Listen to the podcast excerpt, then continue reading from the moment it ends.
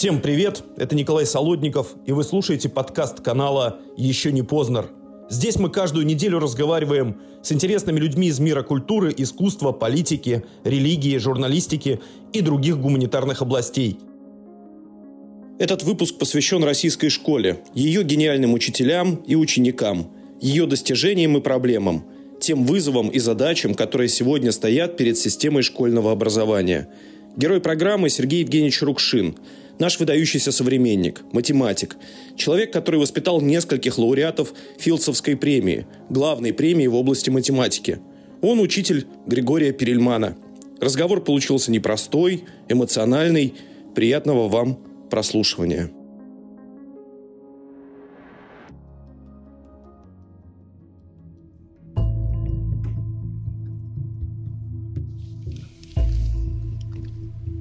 Сергей Евгеньевич, вы воспитали огромное количество математиков, в том числе выдающихся, среди которых два лауреата Филсовской премии.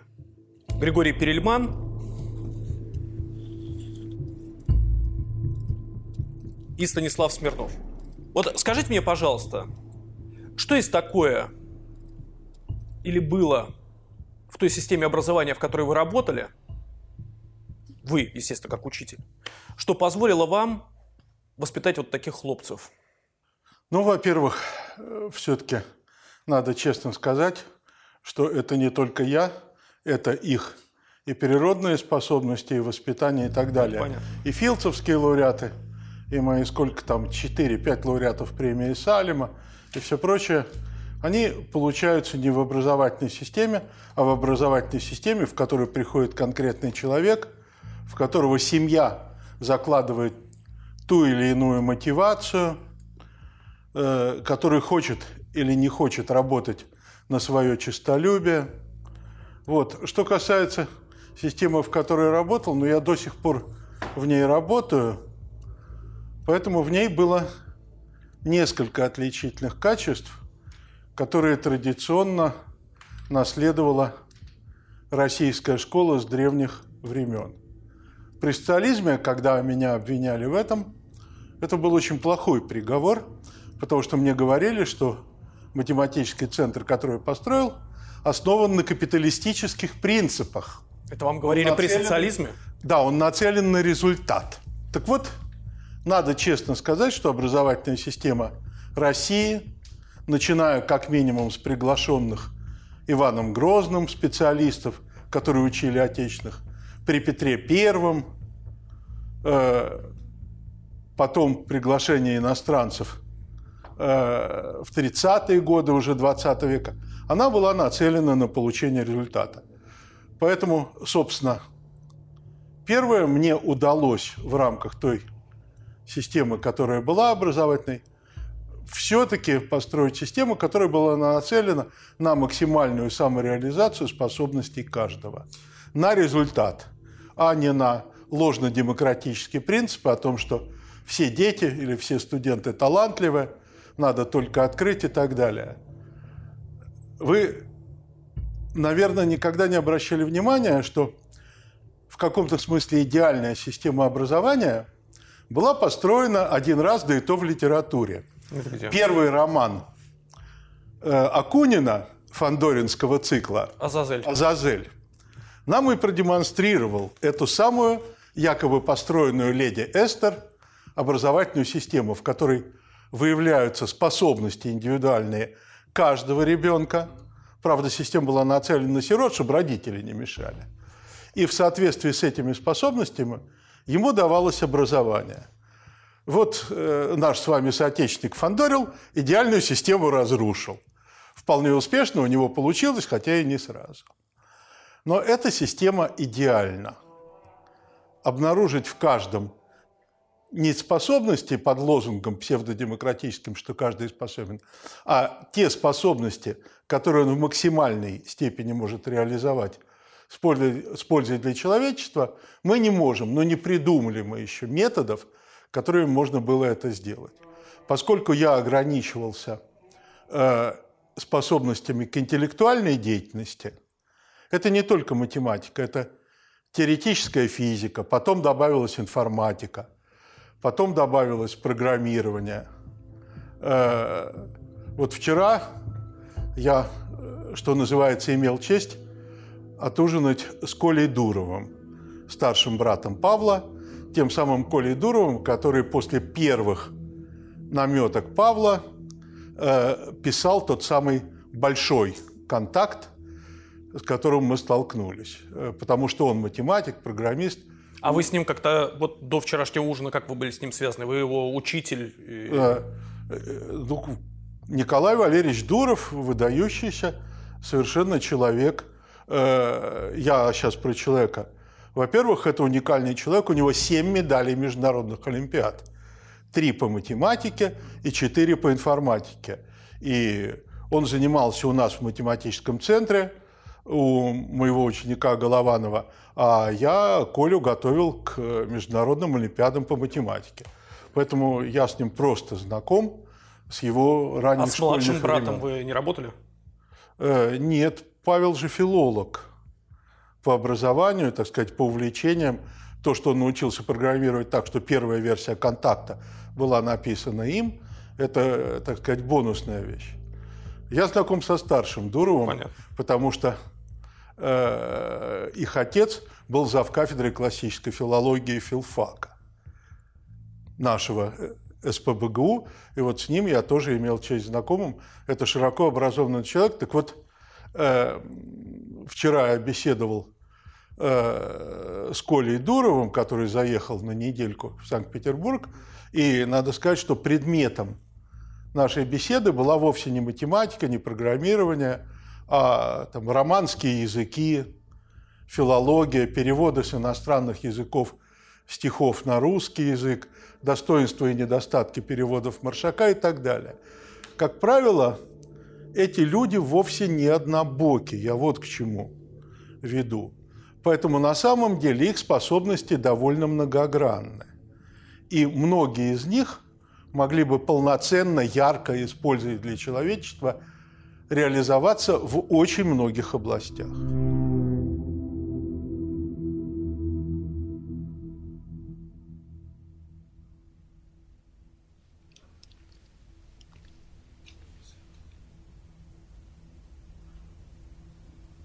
Ну, можно я тогда уточню вот про тех двоих, о ком я уже спросил в начале, Смирнов и Перельман? Да.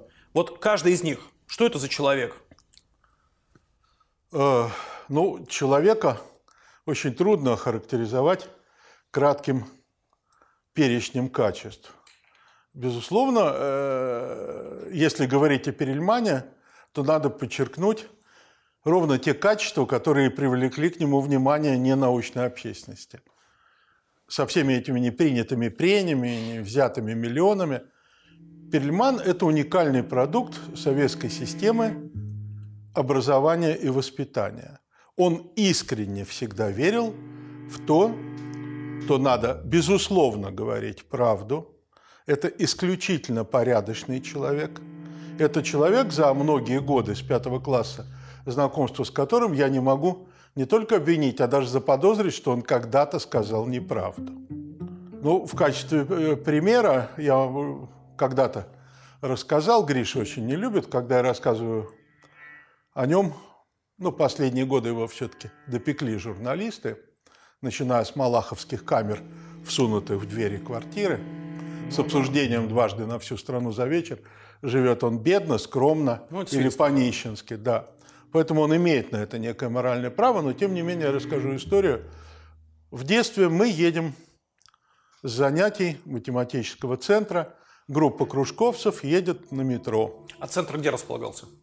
Тогда математический центр я основал во Дворце пионеров имени Жданова э, в 1974-м. Ну а, э, так сказать, тогда я был лаборантом, мне не было 18, и я не мог отвечать за жизнь и здоровье детей. Ну а в 1975-м, как только исполнилось мне 18, уже в качестве не лаборанта, а преподавателя, он был в отделе науки и техники Дворца пионеров. Так вот, а жил я тогда в Пушкине. Мы едем в метро, тогда уже открылось метро Купчино, большая группа кружковцев. В метро жарко, все потеют, э, значит, Перельман в меховой шапке с замотанным шарфом. Шапка завязана на бантике. И ему его однокружковец, а потом одноклассник Борис говорит, Гриша, развяжи шапку, ты же потеешь, тебе жарко. Он отвечает, я обещал маме не развязывать шапку. Борис ему говорит, ну, никто же не узнает, не увидит. Будем выходить из метро на улицу, ты завяжешь. Нет, я обещал. Возможно, это отдает, безусловно, формальным выполнением обязательств, а не по сути. Блин, это же рассказ «Честное слово». Э, да, именно так. Вот, вот, вот он обещал, и, повторяю, в этом, э, так сказать, тот Гриша, с которым я познакомился, он с тех пор не изменился.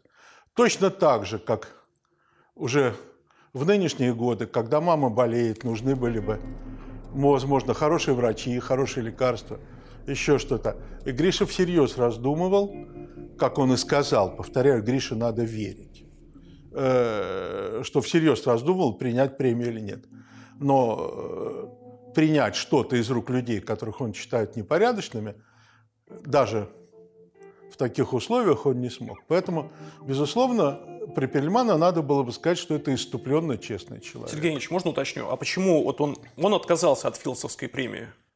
Да. А почему? И почему? не только от Филдсовской, но и от позднее присужденного миллиона от премии Института Клея. Это разные премии. А почему он, них, почему он считает эти, этих людей, эти премии непорядочными?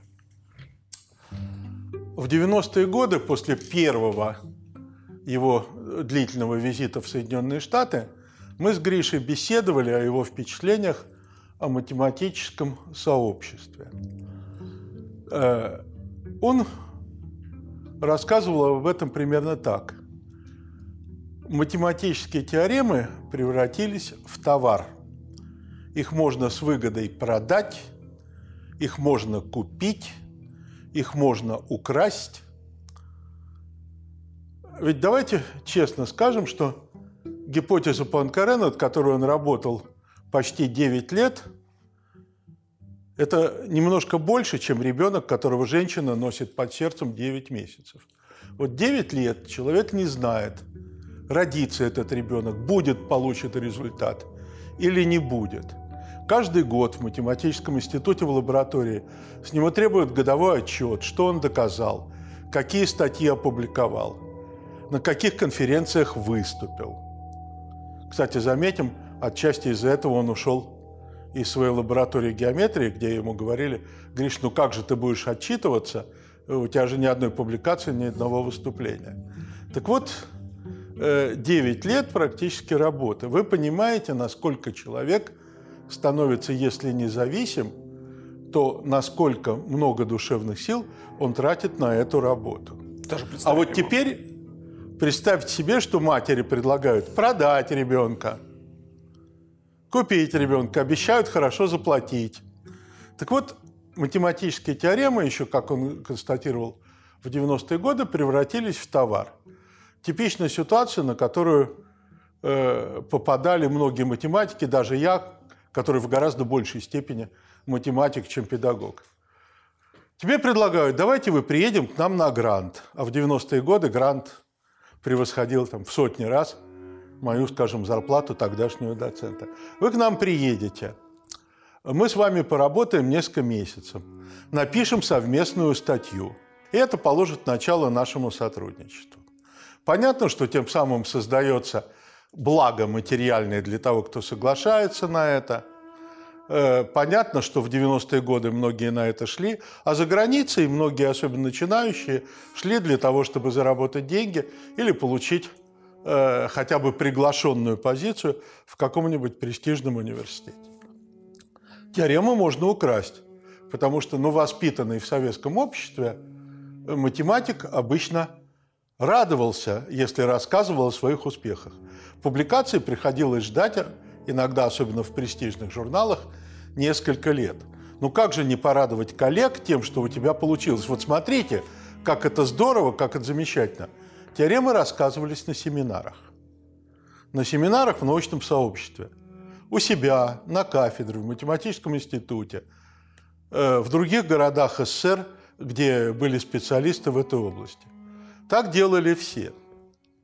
Но вдруг неожиданно выяснилось, особенно за границей, что так жить нельзя, потому что если ты рассказал какой-то результат на семинаре, его умудрились понять, а тебе зададут невинный вопрос, а где это можно прочесть, где это опубликовано? Ты говоришь, еще нет, статья еще не вышла. И выходит статья одного из твоих слушателей за его фамилией и так далее. Давайте заметим, что точно такая же история произошла и с гипотезой Пуанкаре Перельмана, ну, не то чтобы до, до конца, но тем не менее. Китайцы что-то там сделали. Ну, не только китайцы, еще и американцы. Не только группа профессора Яо китайцы, э, американцы. Э, разумеется, они не поняли сразу те довольно краткие работы, которые он опубликовал в архиве. Разумеется, его попросили рассказать, пояснить. Он долго ездил и рассказывал, объясняя свои результаты. После чего две группы математиков, в том числе и китайцы, опубликовали вместо небольших работ в несколько десятков страниц Перельмана, опубликовали в 400-500 страниц книги, претендуя, что именно они-то полное доказательство и дали. Разумеется, эти слушатели мало причастны э, так сказать, к доказательству гипотезы Панкара, но они на это претендовали, и у Перельмана была серьезная претензия математическому сообществу, ну, в частности, российскому, потому что он считает, что за него никто не заступился. Этих людей, поскольку они влиятельны, например, тот же профессор Йо, этих людей не обвинили в непорядочности. Поэтому, ну вот, э, и потом это самое математическое сообщество с точки зрения Григория поощряет принципами, которые там есть, торговлю и воровство математическими результатами.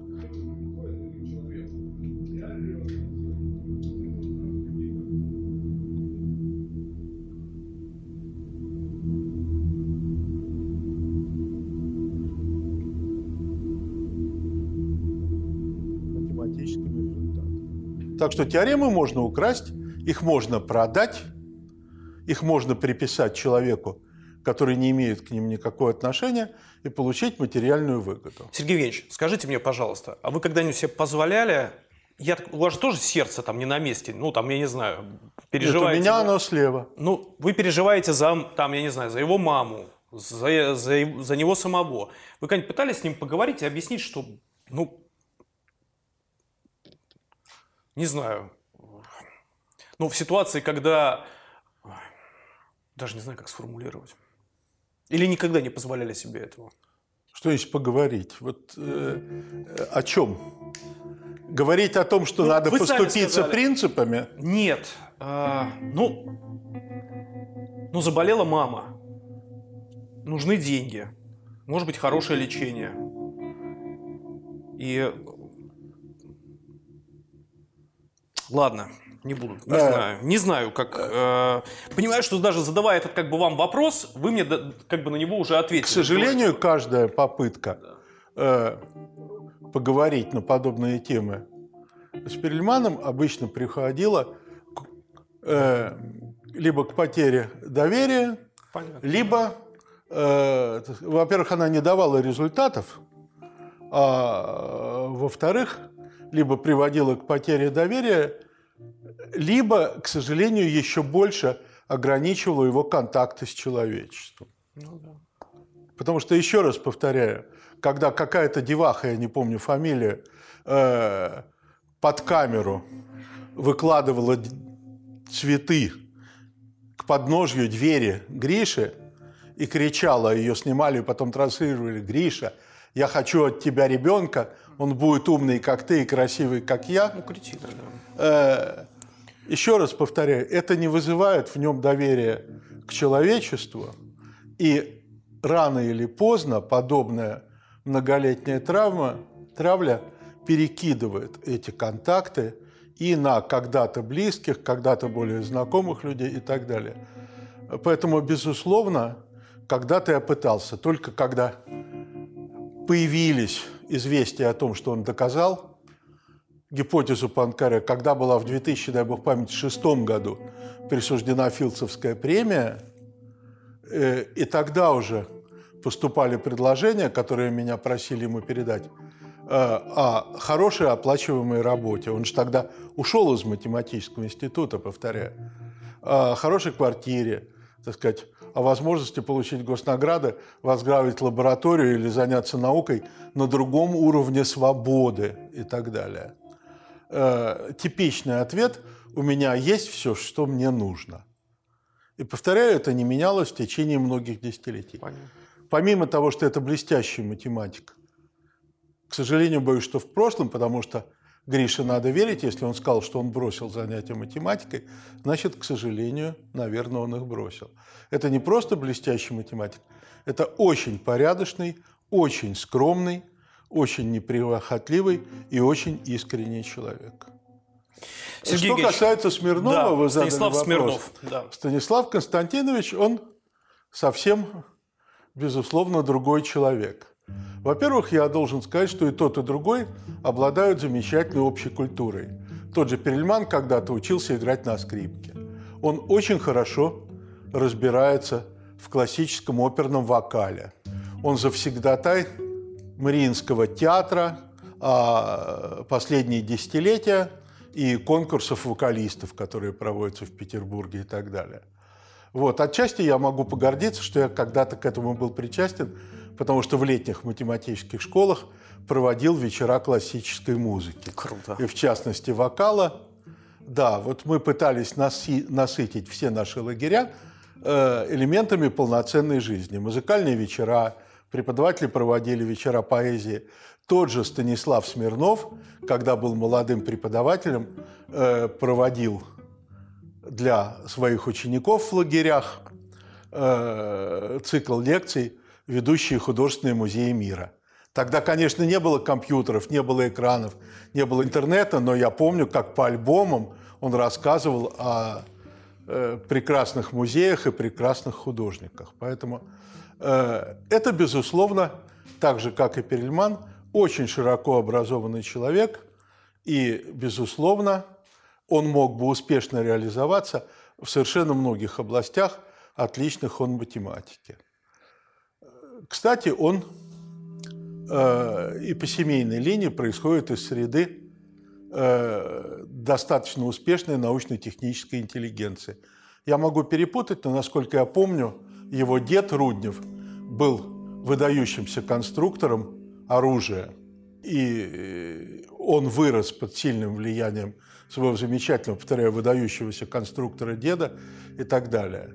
Э, в то время как Перельман происходит из, скажем так, простой среды инженера и электрика и школьной учительницы по образованию.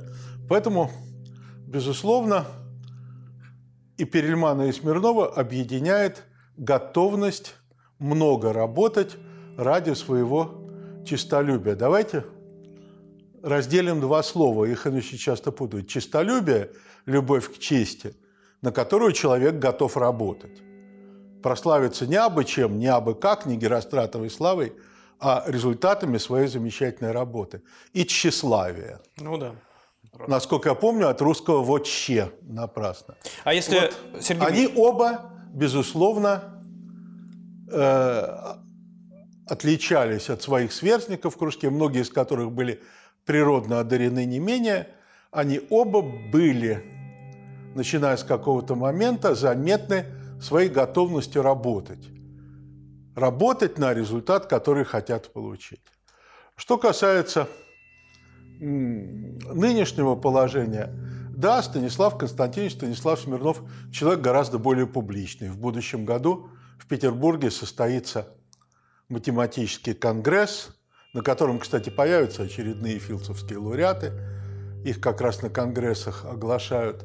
И Станислав Константинович, э, один из организаторов, ведущих организаторов этого конгресса.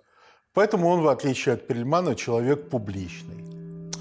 Замечательный геометр, ну сейчас, наверное, надо говорить э, французский, Миша Громов, Михаил Громов, который воспитанник того же питерского матмеха, считает что Перельман, безусловно, по крайней мере, он это сказал в одном из интервью, считаю, что Перельман, безусловно, виноват перед человечеством тем, что он не возвращает ему то, что было, бы, что было в него вложено.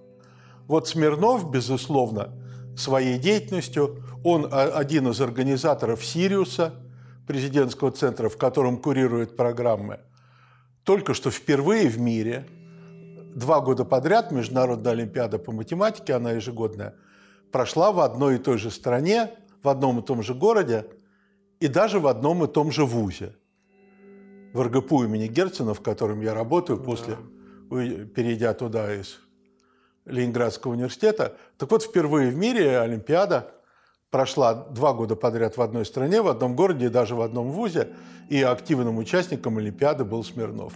Безусловно, своей деятельностью, отнимая отчасти время от своих занятий наукой, Смирнов возвращает человечеству то, что было вложено. Он организовал новый факультет. Можно уточню, пока далеко не ушли. Вот вы сказали о том, что э, процессировали о том, что Перельман не возвращает человечеству то... Э, Громова, да. Да, Громов сказал, что, что было в него вложено. А вы согласны с этой мыслью? Я не могу покушаться на право Перельмана чем-то заниматься или нет. Как я уже сказал, мы должны призывать делать что-то, если мы считаем, что это необходимо. Но мы не имеем права это требовать. Можно еще вопрос по поводу Смирнова? Объяснить, за что он получил Филдсовскую премию? А не, совершенно не все можно адекватно и понятно объяснить человеку, который не является специалистом. Вот попытки, я помню, как, простите, один журналист пытался объяснить, что же доказал Перельман. Гипотезу Панкаре. Это было довольно забавно. Я не назову ни канал, ни человека – ну, вот, но... Это был не я. Это были не вы. Я даже не сказал бы, что это было э, в Петербурге. Но, тем не менее, ему объяснили какие-то, вот не специалист начатки топологии, вот ему объяснили, что если обтянуть апельсин тонкой резиновой пленкой, да, то вот ее можно потом снять, не зацепив. А вот бублик нельзя. И этот журналист пытался войти в студию, его вовремя остановили с апельсином, бубликом и парой презервативов. Вот совершенно... Да, мне это рассказали его коллеги. Я полагаю, что это правда, потому что именно так и объясняют некоторые топологические понятия, что вот что-то можно снять, не разорвав, а что-то нельзя. Ну, хоть формулировка ну, вот, какая была? За работы, связанные с перколяцией, просачиванием. Слово перколятор нам известно обычно по кофеваркам. Когда вот кипяток медленно проходит через мол, просачивается. Э, были в большом количестве некоторые работы физиков. Я не физик и даже не специалист в области, за которую Станислав получил премию, которые, э, так сказать, в которых были какие-то константы, связанные э, так, со скоростью, длиной пути, которые проходит частица, просачиваясь через какие-то структуры и так далее. Были экспериментальные данные. Вот он построил теоретическую модель перколяции, просачивания через э, там, системы, которые удалось исследовать. Но Понял. это не добавит ни к какому пониманию, и для большинства людей перколяция будет связана ровно с перколятором и видом кофеварок.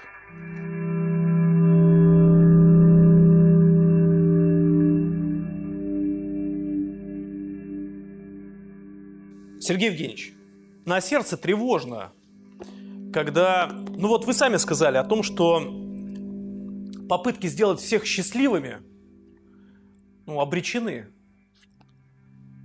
Так не бывает, чтобы все были умными, все, там, я не знаю, проявляли способности во всех областях, там, знаний и так далее, и так далее, и так далее. Сегодняшняя школа ну, в принципе, вообще все эти формулировки, связанные с оказанием образовательных, как это правильно, оказание образовательных услуг? Ну да, э, разновидность проституции на почве передачи знаний. Типа того. Если услуги. Ну, типа того, да. Э, на сердце ну, как бы хреново от всего этого. Если попытаться сформулировать все-таки, какая сегодня самая главная угроза нависла над российской школой? Вот как бы вы это сформулировали? Э, беда в том, что я не умею формулировать это коротко. Мы не можем сформулировать, чего хочется, без хотя бы короткого исторического экскурса. Давайте. Дело в том, что российская школа, вот не русская, а российская школа, э, зиздилась на, пожалуй, трех китах. Первое – это она всегда отвечала целям, которые стояли перед государством. Это не был, как в современной Америке, социальный институт. Как мне сказал один американский педагог, американская школа не дает образования. Это место, относительно которого родители должны знать, что они могут спокойно работать, ребенок а ребенок с такого-то до такого-то момента будет находиться там. Так у нас ровно то же самое сейчас. А именно это и есть опасность. Так вот, да, в американской школе ребенок впервые пробует наркотики, скорее всего, если это плохая школа. В американской школе он получит первые опыты, э, так сказать, личного общения с лицами противоположного пола. Э, но это социальный институт. Он будет в относительной безопасности, а вот какое образование он там получит, это не важно. Российская школа всегда, первый кит, она служила потребностям государства. Точно так же, как знаменитая история о выборе религии, так сказать, насколько православие вы говорите, не только, вы говорите не только про советскую школу, имеется в виду и школа... Про российскую. Вообще. Школу, да. Она изначально отвечала потребностям государства.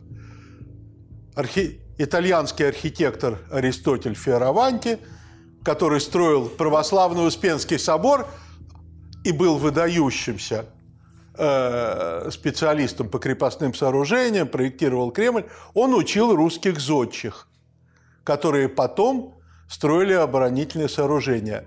Петр I посылал балбесов учиться за границу не для того, чтобы они учились тыкать шпажонкой на дуэлях, не для того, чтобы они учились танцевать, а в первую очередь для того, чтобы они становились кораблестроителями, моряками, военными инженерами и так далее. Это была острая потребность государства. Петр I основывал Российскую Академию Наук, приглашая иностранцев, которые должны были воспитывать и создавать русских ученых. Но при этом, э, Сергей... Которые требовались государству. Требовались специалисты по рудам, требовались горные инженеры, требовались металлурги, требовались географы для экспедиций. Э, так что первое – это соответствие потребностям государства. Так вот, первый кит системы образования, начиная со славяно-греко-латинской академии, когда требовались кадры, что для церкви, что, для, что посольские дьяки, которые знали иностранные языки и которые могли вести переговоры за границей. Петровская академия, когда требовался Витус Берин, который поедет в экспедицию и будет э, осуществлять съемку Сибири, Дальнего Востока, там, Камчатские экспедиции и так далее. Это потребности государства. Ориентация образования не на, э, так сказать, франтов, украшенных кружевами, а на то, что они могут и должны сделать для государства. Скорее, это лозунг, который потом когда-то использовал и очень любил Кеннеди. Вот люди, да, люди шли на большие зарплаты, но не на райские условия жизни.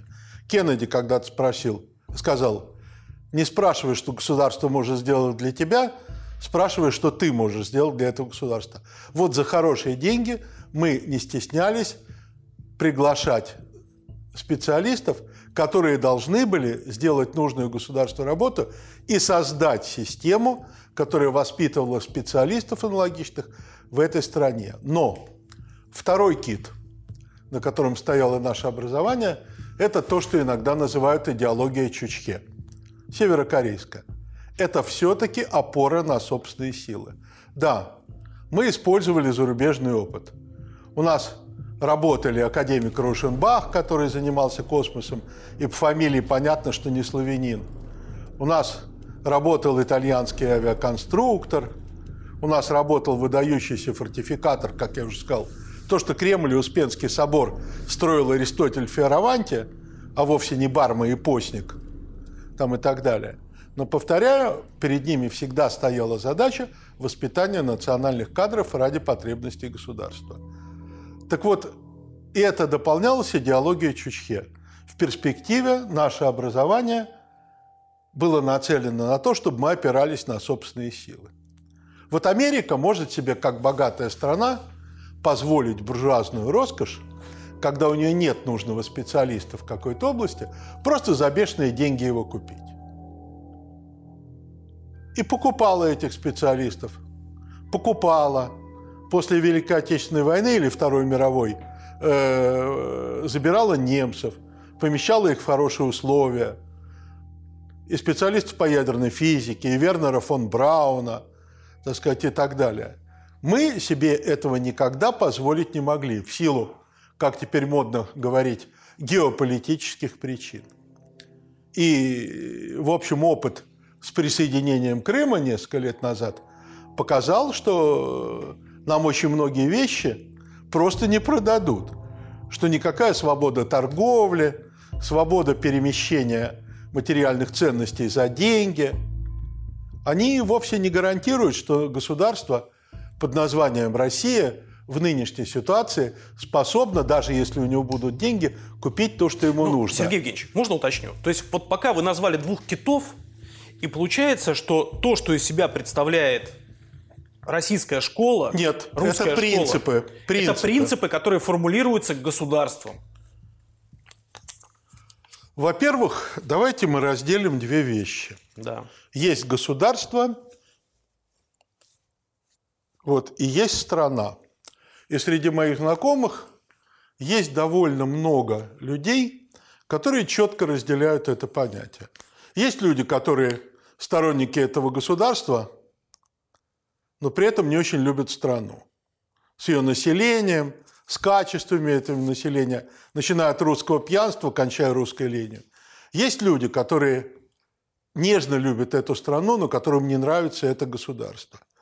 Поэтому вы сказали, что формулировало государство.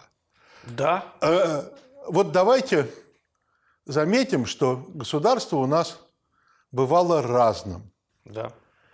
И формулировалось это во все времена существования Руси. Но вы привели примеры режи... ну, исторические, исторические этапы, когда во главе государства стояли люди, которые одним своим голосом определяли то, как то или иное направление будет развиваться. Вы сказали о Петре, которому не нужны были, нет, ну, у него были советники, но при этом безусловный как бы единоличный э, правитель Думы и так далее. Сталин ну, во-первых, я э, хочу напомнить цитату о том, что демократия – это власть завистливых бедняков. К сожалению, люди, которым и так хорошо, э, на моей памяти не создавали великих государств. Во-вторых, давайте вспомним кое-что о Демосе. Вот вы помните, сколько сейчас существует стран, в которых существует настоящая демократия. В Афинах действительно все полноценные граждане, их было не так много, могли собраться на площади и проголосовать по важному вопросу жизни государства. У нас очень любят в учебниках истории приводить пример демократических основ славянских государств. Новгородская веча. Чем кончалась Новгородская веча обычно? когда после голосования... Я не знаю. Пример демократии. Стенка на стенку. Один конец идет на другой. Уже в масштабах более населенного, с большим количеством граждан Новгорода Великого демократия не работала. Понимаете, есть умные люди, а есть мнение населения. Умных я не очень хочу э, сейчас говорить об исключительности, тем не менее, вот наибольшее значение функции, ума, ответственности за то, что делаешь, оно всегда больше среднего значения. И тем не менее, когда мы пытаемся говорить о демократии, э, решать вопросы голосованием, сделать, чтобы всем было хорошо в вопросах государственной политики, получается плохо. Так вот, сколько сейчас в мире стран, где есть прямая демократия? Единственная демократия, которая бывает, это когда все население, подчеркиваю, голосованием обсуждает все принципиально важные я вопросы. Я не знаю, сразу скажу, я не знаю. Швейцария. Да? Маленькая-маленькая Швейцария с давними традициями. Больше нигде прямой демократии нет. Все остальное, так называемая представительная демократия, это пародия на демократию. Ну, в Америке население выбирает выборщиков, выборщики выбирают и так далее. Что, вот вы много раз непосредственно принимали участие э, в решении городских вопросов, застраивать тот или иной сквер, ну, Я вас спрошу, вырубать, тогда, Сергей Евгеньевич, я спрошу вас прямо. Ну, представим себе ситуацию. Вот Григорий Перельман, о котором мы с вами говорили какое-то время назад, сейчас принимает решение сам. Выходить ему из этой квартиры или не выходить? Идти ему на работу или не идти? И вы сами сказали, я никогда не позволю себе там переступить... Покушаться на его покушаться свободу на его выбора. право, на его свободу выбора. У него есть это право выбора. Ну, давайте представим себе, что было бы... Сложно, конечно, но я не знаю, там... Вы 30-е, готовы 40-е? предоставить каждому шоферу право выбора ехать по правой или левой стороне Невского? Нет, конечно. Тогда о чем вопрос? Любая совместная деятельность и совместная жизнь должны регулироваться какими-то актами, которые делают возможным существование этих групп людей. Ну, вы бы пережили суд над тунеядцем Перельманом? Ну, я не знаю, ну, если бы это был суд не над тунеядцем Бродским, а су- суд над тунеядцем Перельманом, который не хочет участвовать в продажных, э, нечестных и так далее, там, Это зависит лабора- от состояния моего здоровья. Пережил бы я этот суд или нет. Это безусловно. Я не знаю. Э, Обсуждать гипотетические ситуации – это плохой путь. Я не знаю, за что бы его судили, в чем бы его обвиняли. Э, Кроме того, сейчас, в нынешние времена, суд над Бродским юридически не был бы возможен. Сейчас, да. Да, а каждый А человек... в 63-м году... Времена не выбирают, в них живут и умирают. Да, правда. Да. Но давайте мы сообразим, что каждый человек живет в конкретную историческую эпоху и в конкретных обстоятельствах. Поэтому обсуждать, э, так сказать, наклонности Иоанна Грозного и выяснять, почему там Тотьма была в опричных землях, Ну потому как богато солью, пушниной и так далее, и государству надо было брать где-то деньги на государственное строительство, на закупку вооружений, э, на создание армии, на оборону от, а дальше можно перечислять там и так далее.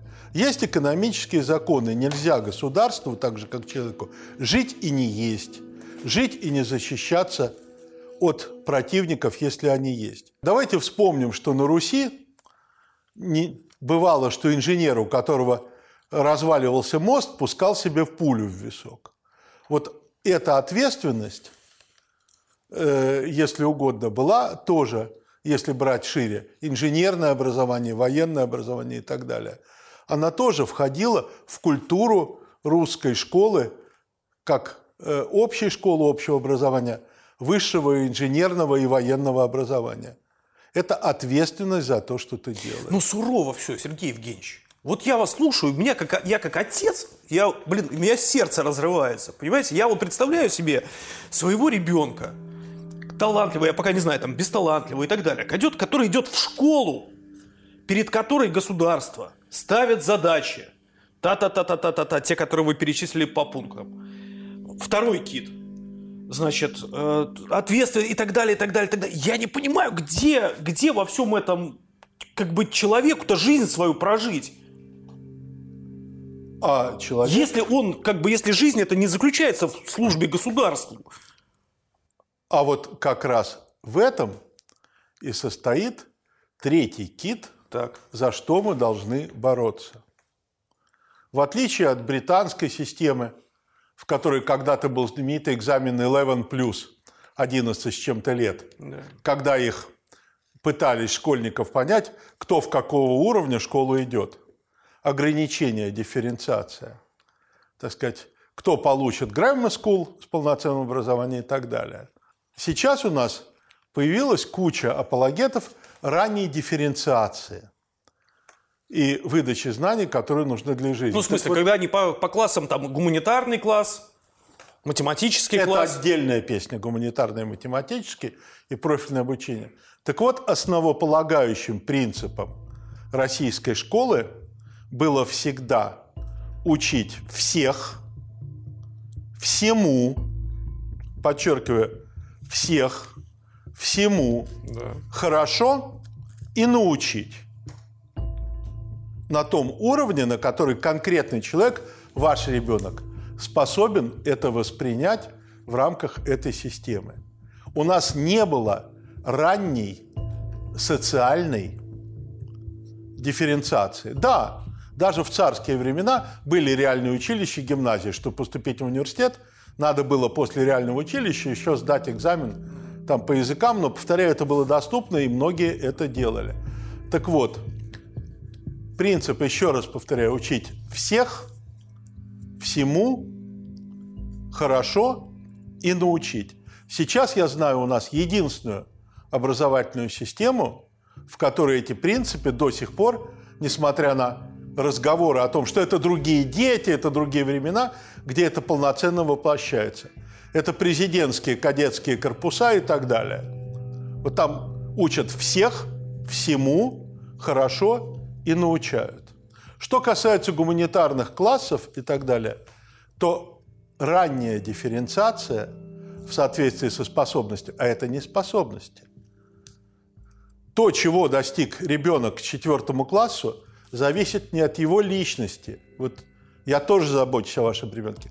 Они зависят от того, обсуждают ли родители с ним сказку, которую прочли, они занимаются с ним или включают ему компьютер, чтобы он смотрел мультик и не мешал родителям. Есть ли в семье традиция вечерних чаепитий, обсуждения того, как прошел день, кого что волнует? Это социальный фактор, который формирует ребенка. Материальный фактор – он существенно зависит от того, с обилием наших платных услуг. Вы отдадите ребенка в платную художественную школу или платную музыкальную школу, в платную спортивную секцию и так далее. Это дифференциация на почве и на уровне материального благополучия. Существует дифференциация региональная, но при всем желании, возможности в Урюпинске дать широкое художественное образование ребенку совершенно не те, что в Москве и в Петербурге. И не только в бесплатных системах, которые есть. В библиотеках, художественных школах, музыкальных, спортивных секциях. Но и по выбору, потому что столько разнообразных и хороших педагогов там нет. Поэтому давайте скажем честно, не будем лукавить, не будем обманывать себя, слушателей. Дифференциация существует и так – социальная, культурных традиций семьи, материальная и региональная. То, что сейчас происходит с попыткой ограничить дисциплины, это государственное преступление, и сейчас я это обосную. Несколько лет назад был мощный взрыв, который снес подъезд дома, дай бог памяти, впервые.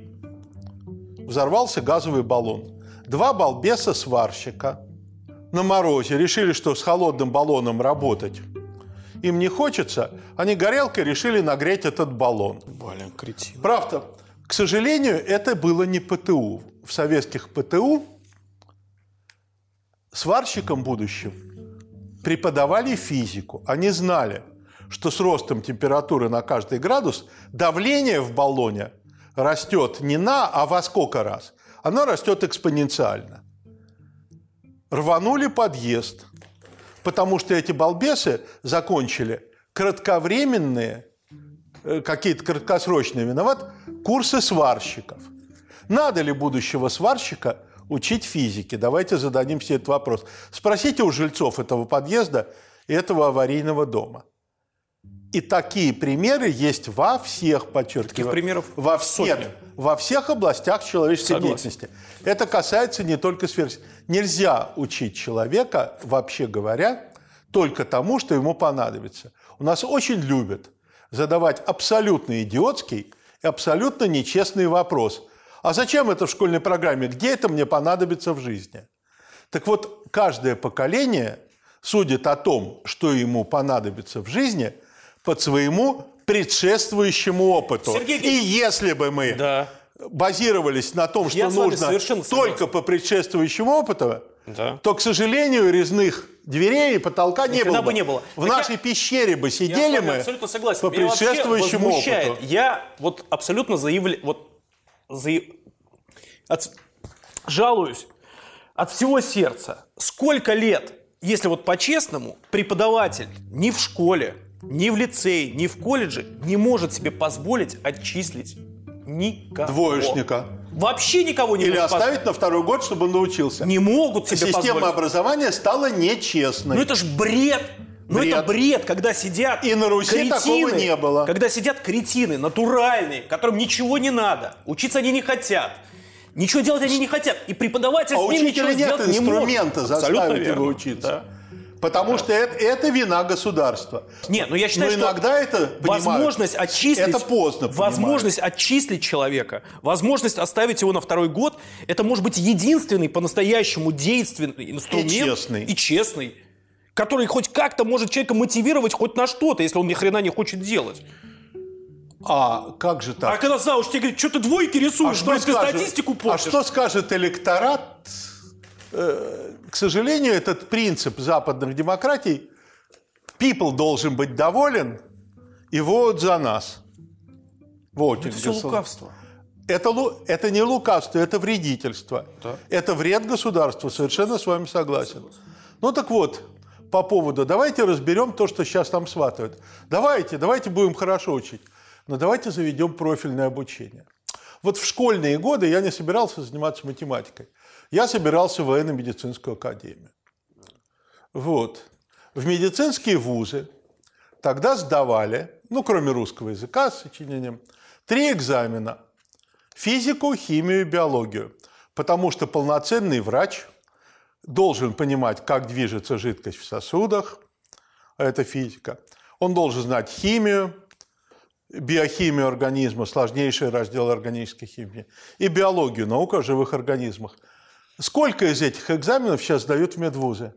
Я не знаю. Вот не три. Это значит... А теперь что такое наше профильное обучение? У нас есть химико-биологический профиль в школах. Химия с биологией, физики там нет. Вот какого врача мы получим? А давайте заметим, что... А я соврем- дома даже, я вот с женой все время обсуждаю, я говорю, Кать, я реально боюсь, что через 30 лет, да даже раньше, через 20 лет, кто будет нас, блин, всех лечить? Э, инструкция и стандарт. Да. Инструкция стандарт. Вы приложите пальчик к инфракрасному датчику, где-то там передадите данные по телефону или компьютеру, и вам пришлют инструкцию и так далее.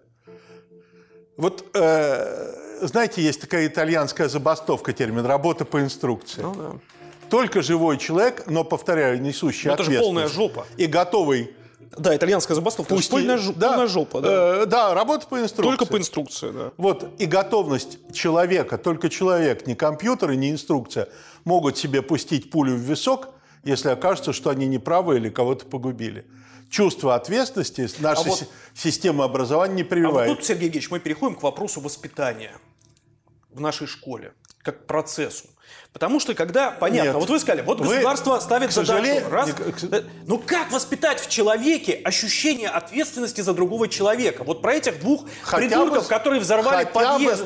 Они не знают этой физики, так так, у них еще, у них еще хуже того, у них же нет понимания того, что, блин, собака, если ты не знаешь точно, так ты не берись это делать, потому что ты можешь погубить, блин, сколько-то человеческих жизней. Им же насрать.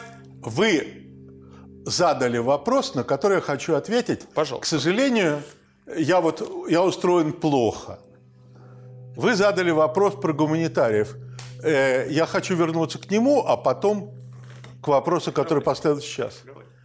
Дело в том, что когда я учился в школе, гуманитарием называли человека, который знает все, что ему преподавали в этом классе, плюс дополнительно имеет хорошие знания по литературе или истории. Это правда, это точно. А мы же врем. Мы же гуманитарием называем не того, кто знает школьную программу, и сверх того Да. еще у него есть заметные дополнительные успехи в гуманитарной области. Нет, а сейчас, если ты ни Сейчас ничего не знаешь, гуманитарий – это тот, класс. кто не знает математики, физики, химии Правильно. и чего-то еще. Блин, точно. Это искажение. Это правда. Вот просто вы задали важнейший для меня вопрос о системе образования. Так вот, точно так же мы объявляем, э, так сказать, отдельно э, и в других областях. Так же, как я сказал, что вот э, у нас нет у системы образования и тех, кто ее строит, чувства ответственности за себя и страну.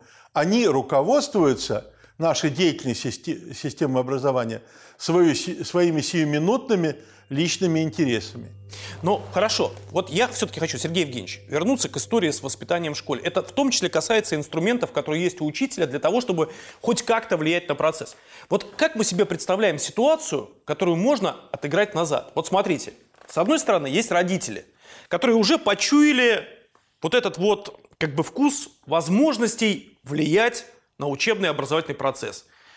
Почему вы моего ребенка заставляете так, этак, вы с ним не так разговариваете и так далее, и так далее, и так далее. Как у них, у этих родителей это право отобрать, не вмешиваться в процесс? И нужно ли его отбирать? Нужно. А как? Законодательно. Нужно менять закон об образовании.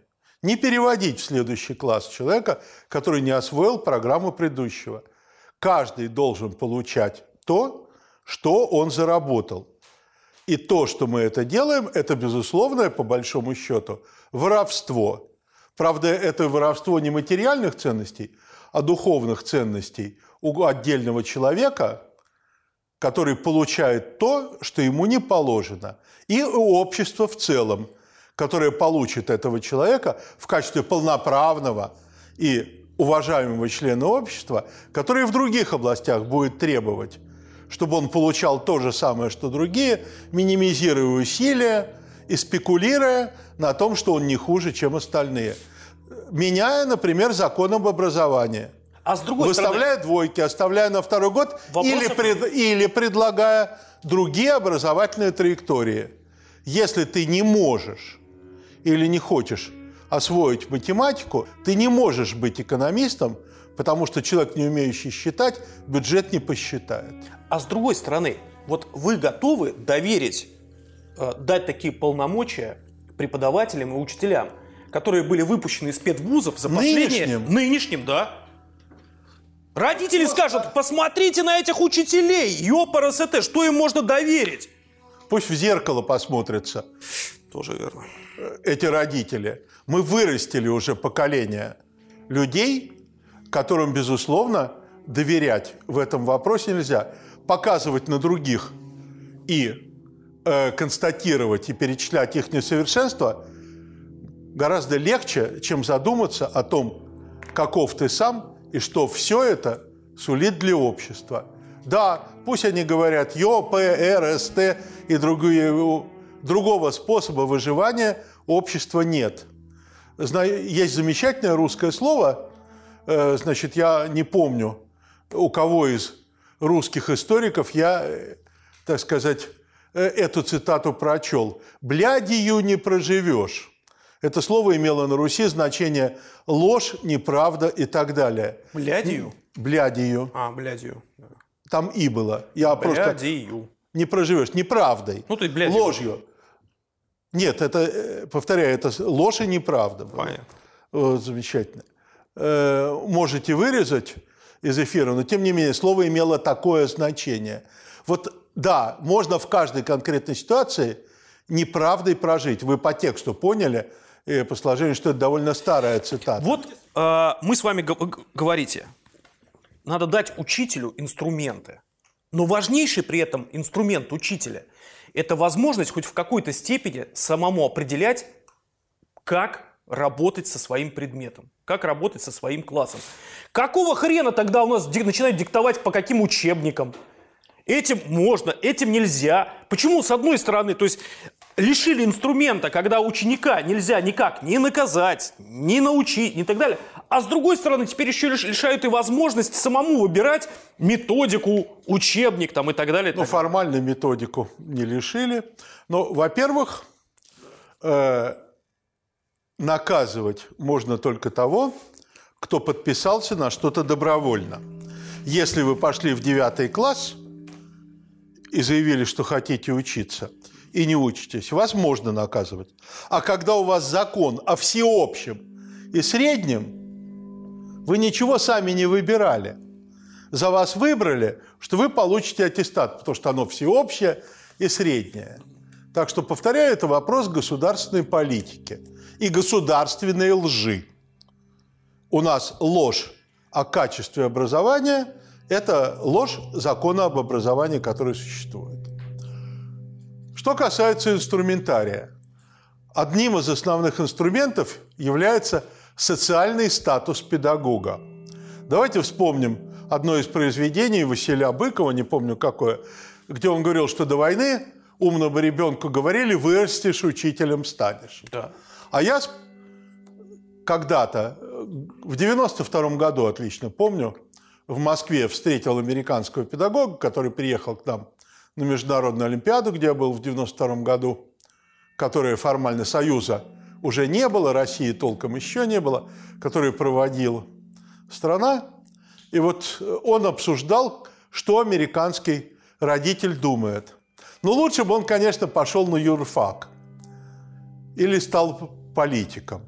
Хорошая, чистая работа там и так далее, уважаемый.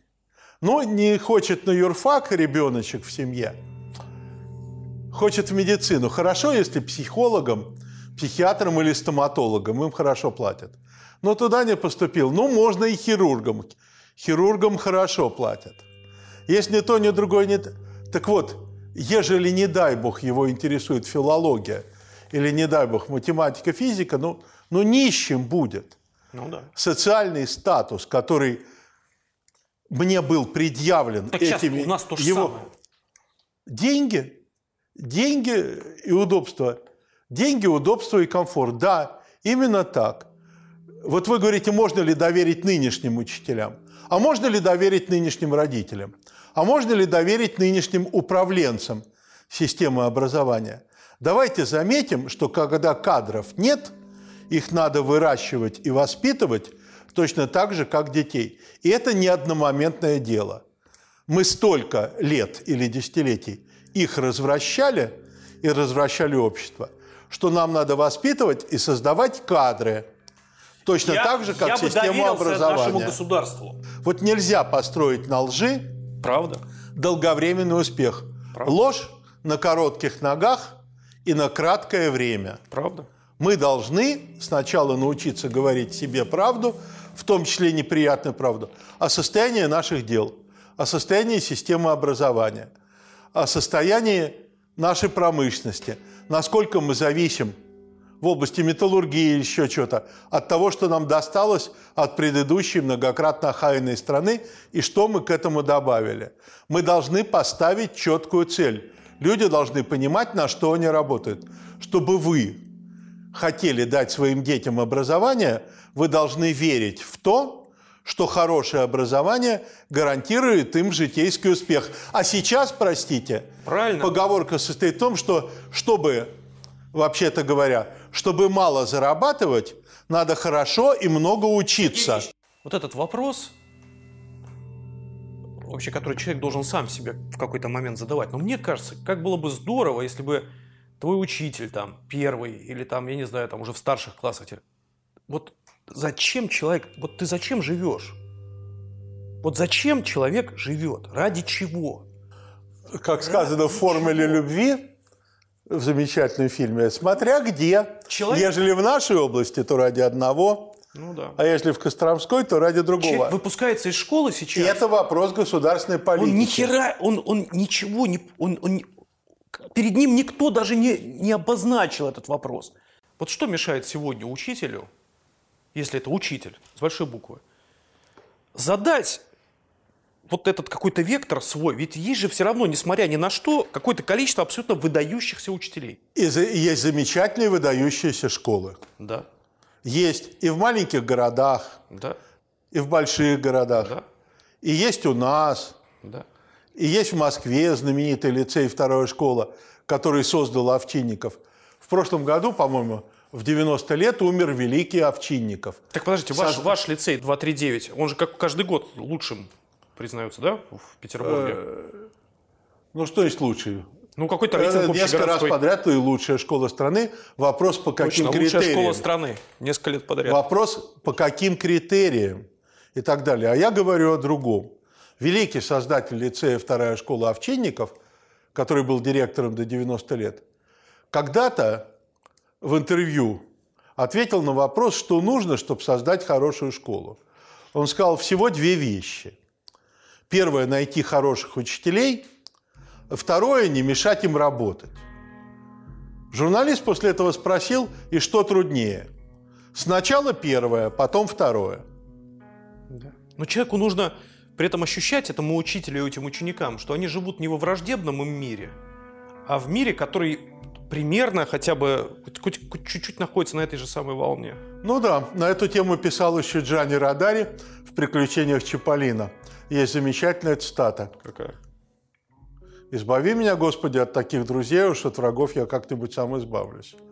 Друзей, которые помогают учителю работать, загружают его отчетами, определяют его зарплату, создают закон об образовании, в котором учитель обязан – выдать аттестат всем, не научить, а выдать аттестат школы и так далее, там и так далее. Вот у нас друзей образования, которые пишут, написали закон об образовании, которые пишут стандарт за стандартом. Недавно мой славный ученик и замечательный директор президентского лицея номер 239 Максим Протусевич дал интервью, в котором в заголовок было вынесено от того, что учитель прочтет в ГОС – федеральный государственный образовательный стандарт, ему ни жарко, ни холодно не станет. Учитель должен учить детей, а не писать отчеты, думать о том, пожалуются на него ученики или родители. Учитель – это по-хорошему миссия. Абсолютно. Миссия личностная и миссия в масштабах страны и государства, определяющая судьбы страны и государства. Это миссионер. Да, не всем нести эту миссию – как Иисус, вплоть до распятия. Не знаю, я считаю, что вот у нас на протяжении, вот я еще раз говорю, всех этих лет бесконечно занимались восстановлением армии, восстановили. Уважение к офицерам вернулось. Условия... Ну, к зарплате офицеров создали. вернулось. Блин, ну почему, не, почему нельзя так же э, поступить с учителями? А сколько у нас учителей? Я не знаю. Много. До хрена, да. Много. А то есть надо сначала сократить как армию, а потом пестовать?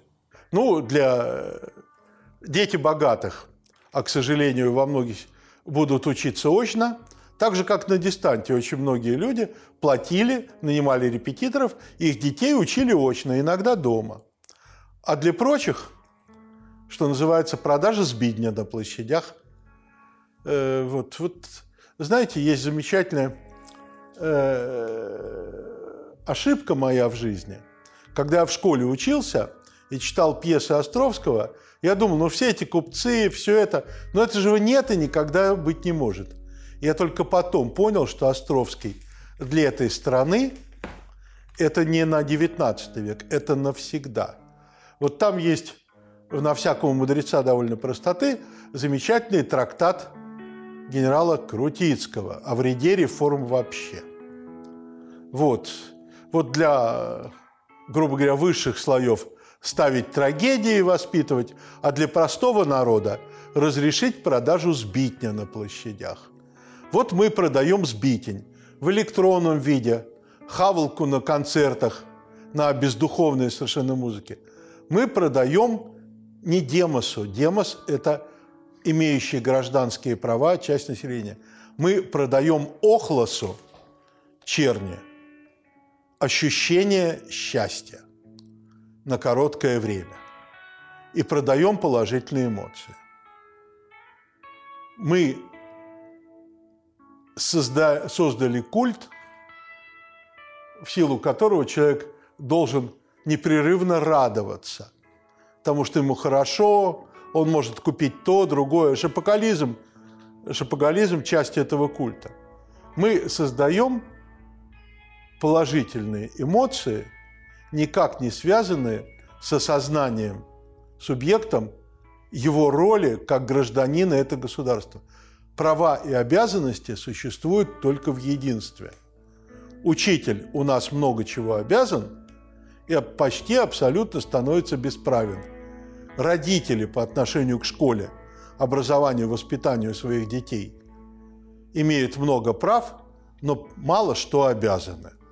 Ну, пожалуй, избивать ребенка и выкидывать из окошка э, все еще запрещено. Поэтому мы должны воспитывать всех, кого упоминали, учителей, родителей, детей, в осознании единства прав и обязанностей во имя исторической долговременной перспективы нашего выживания. А мы вместо этого, повторяю, периодически производим гуманитарии, которые что-то знают хорошо, а которые э, чего-то не знают совсем. Мы периодически даем право почувствовать себя уверенным и достойным гражданином человека, который, по сути дела, ворует, потому что аттестат о среднем образовании человека, который сдал базовый ЕГЭ, это что такое? Базовый ЕГЭ может сдать хороший четвероклассник, пятиклассник – это человек, который получает аттестат за 11 класс. Вот в обществе лжи страна с такой системой образования долговременной исторической перспективы, к сожалению, иметь не будет. И сейчас система образования среднего, высшего и так далее нуждается в наиболее срочном ремонте и восстановлении. Это не одномгновенно – как бы я ни, скажем, ни был противником ЕГЭ, его нельзя отменить сиюминутно. Это должен быть долгий, кропотливый процесс. Но начинаться он должен с того, что мы должны остановиться, оглянуться, проанализировать итоги и фактические, и социальные того, что произошло, итоги реформ системы образования, которая 20 лет идет от плохого к худшему – вот да, у нее были недостатки. Определить фундаментальное ядро образования. Вот есть такой термин, который был в реформе образования в 60-е годы. Определить фундаментальное ядро. Фундаментальное ядро с честностью Гриши Перельмана. Что должны знать все, если они имеют аттестат о среднем образовании? И научить этому всех. Надо прекратить задавать себе нечестный вопрос – который зовет нас назад в пещеру. Где мне это пригодится в жизни? Мы не знаем, где врачу через 20 лет пригодится знание биохимии. Но он должен представлять себе основу этой науки, потому что в его будущей профессии через 10 лет ему это может понадобиться.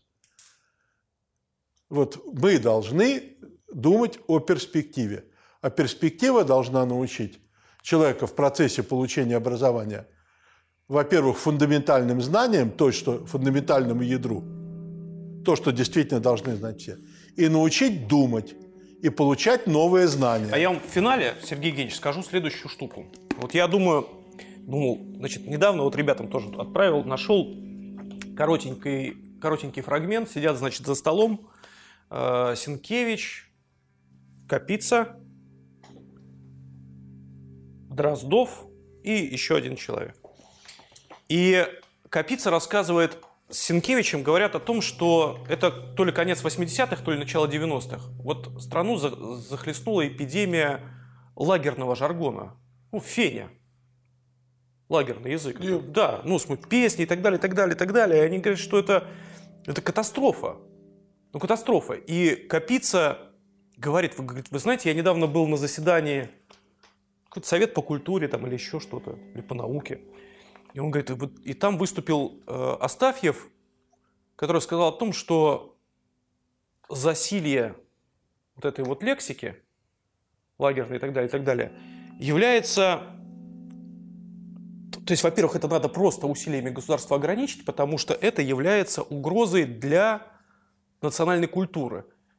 И тут же сам себя Капица поправляет. Он говорит, что речь не идет о цензуре.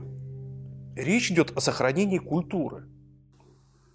Речь идет о сохранении культуры. И в этом смысле я вот себя ловлю на мысли. Я думаю, блин, мы сами, естественно, находимся вот в свободном пространстве. Транслируем вот это, но мне, я вот когда слушаю это все, блин, то, что мои дети слушают, я себе тоже говорю, Коля, это не цензура. Более это сохранение того, национальной вы, культуры. Вы периодически вставляете слово «блин», блин да. который, как известно, эвфемизм. И вы к это впитали к в то же самое да, время. Да, да. И я И это жертва, уже считается нормой. И я жертва уже этой катастрофы, свершившейся. Мы, Мы Потому жертвы. Что... И наша задача не допустить большего количества жертв, я считаю. Совершенно с вами согласен. Спасибо, Сергей Евгеньевич.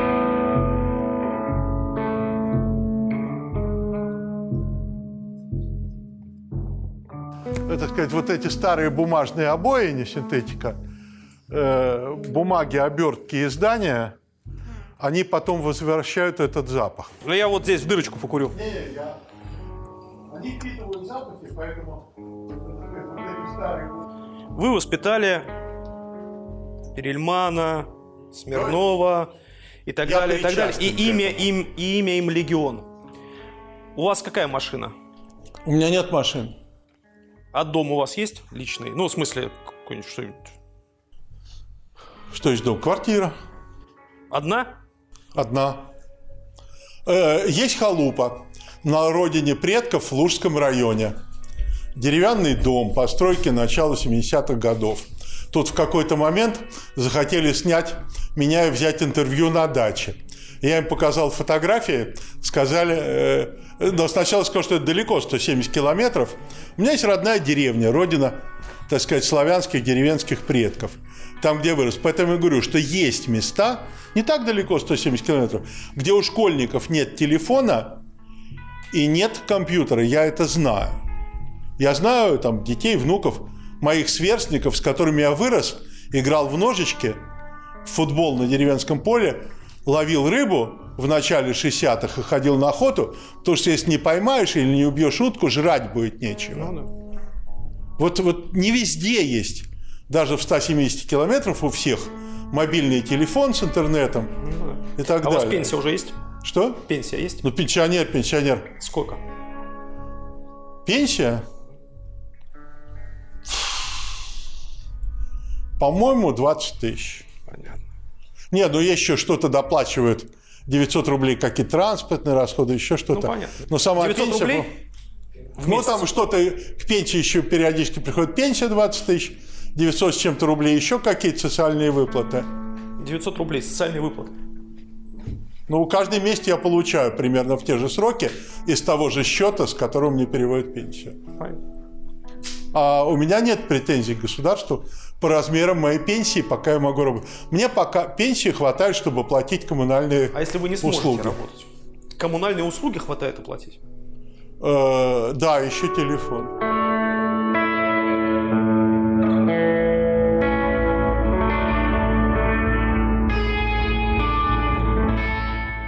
Подписывайтесь на наш канал на YouTube и слушайте подкаст на платформах iTunes, Яндекс.Музыка, ВКонтакте и других. До встречи в эфире.